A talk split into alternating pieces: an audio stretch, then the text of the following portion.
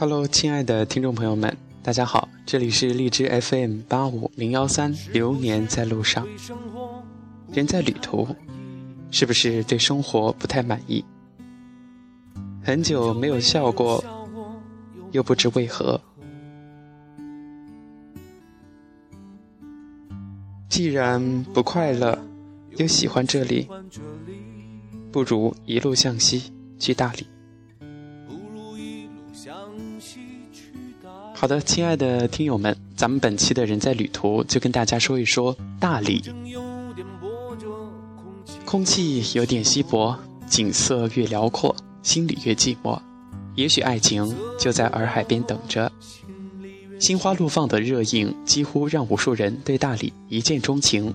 虽说故事的情节是一路艳遇，难免让人对大理产生一丝艳遇之都的误解，但大理。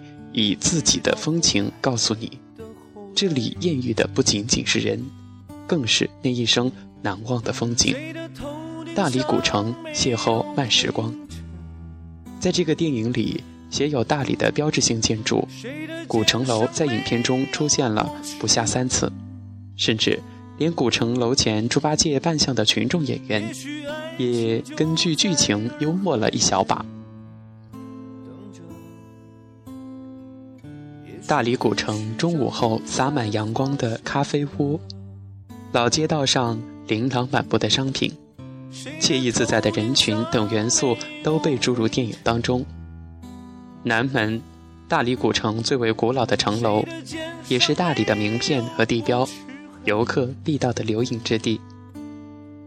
只要你站在南门的城墙上时，你看着整个大理古城和苍山，你才能够真切的。感受到它的美，它的魅力和大理的风花雪月。整个苍山山脉十九峰，如一位敞开怀抱的巨人，守护着古城和整个大理。其中五华楼在古池是官方聚会的时候宴请贵宾的地方，在历史上，五华楼几次焚毁又几次重建，走过千年沧桑。也是大理古城的标志性建筑之一。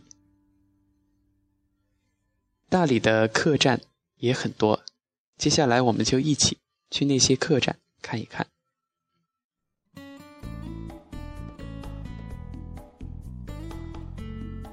客栈在大理古城，放眼望去，都是大大小小的，典型的白族民居建筑，长着青草的屋顶，具有浓郁的白族风情特色。体现了大理民俗的深厚文化。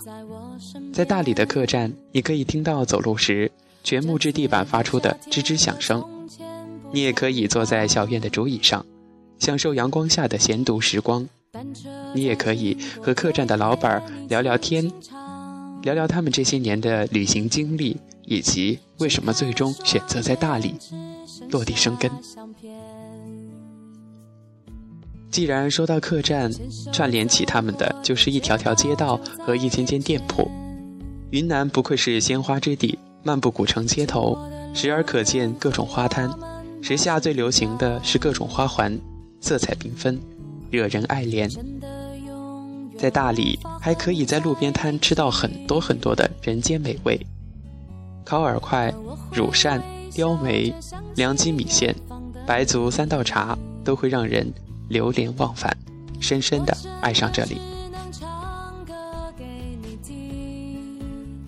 我想说，骑行洱海应该是最文艺的吧。蓝天白云，一望无际的田野，配上远处若隐若现的苍山，云彩变幻，水天相接的景色，感觉就像是在空中滑翔一样。青绿的稻田，田里有着劳动的人民，戴着帽子，日出而作。日落而息，就这样过着真实的小日子，这就是最美好的田园生活吧。如果说体力不太好的话，沿着环湖西路骑至喜洲或者是海蛇岛也就可以了，还能够顺道参观一下喜洲白族特色民居，或者是海蛇岛三面环海的宜人风光。最后，按照原路返回古城，一条路走两次，可是。会体会到不同的感受和风光。话说体力比较好的话，可以早上开始出发，下午抵达双廊，住一晚，第二天继续出发。住一晚了，我们说第二天继续出发，途经海东洼色，再到下关，最后返回古城，实现环海一圈的这种信念和理想吧。双廊洱海是大理的情怀，陪着去大理的歌声响起。女主人康小雨背起背包，独自展开了一段文艺气息十足而又精彩无限的大理之旅。当她看到洱海时的反应，几乎和在座观众的反应是一样的。首先就是忍不住倒吸一口气，接着马上感叹了一句：“哦天哪，太美了，真的很美。”双廊，一个遗落在洱海边的世外桃源，比起丽江稍清静，比大理多情。去过的人没有一个不会爱上它。背负苍山，面朝洱海，闲逛小村，寄情于田。这里的日子永远都那么的云淡风轻。值得一提的是，双廊这边的客栈都很有特色，有的还曾拿到设计大奖。比较知名的有大建筑旁这一座海地生活、半岛六十三、暖暖花园、半月托兰。晴天客栈等等，双廊古镇半月托兰客栈最爱他们家的一个角落，这个角落的景色很美，可以看到蓝蓝的天空、白云以及洱海的平静。海地生活这个台子实在是太有标志性了，拍摄人像或者是单独拍摄都是很美的。如果说大家有机会去到这里，去到双廊，一定要在这里拍照，一定要早起，最好是在十点半之前去，十点半以后人就很多了。坐在这里，只需要看看书、听听音乐、晒晒太阳、转转双廊的巷子，人生也就足矣。而海边还能够经常看到丁达尔效应，俗称的手电筒光。看见光柱从云层打下来，仿佛有一双上帝之手在后面操控着，大自然之美尽情地展现在大理。不是不让人敬畏的，而是让人更加的深深的爱上这里。来到双廊环洱海，又是另一种风情。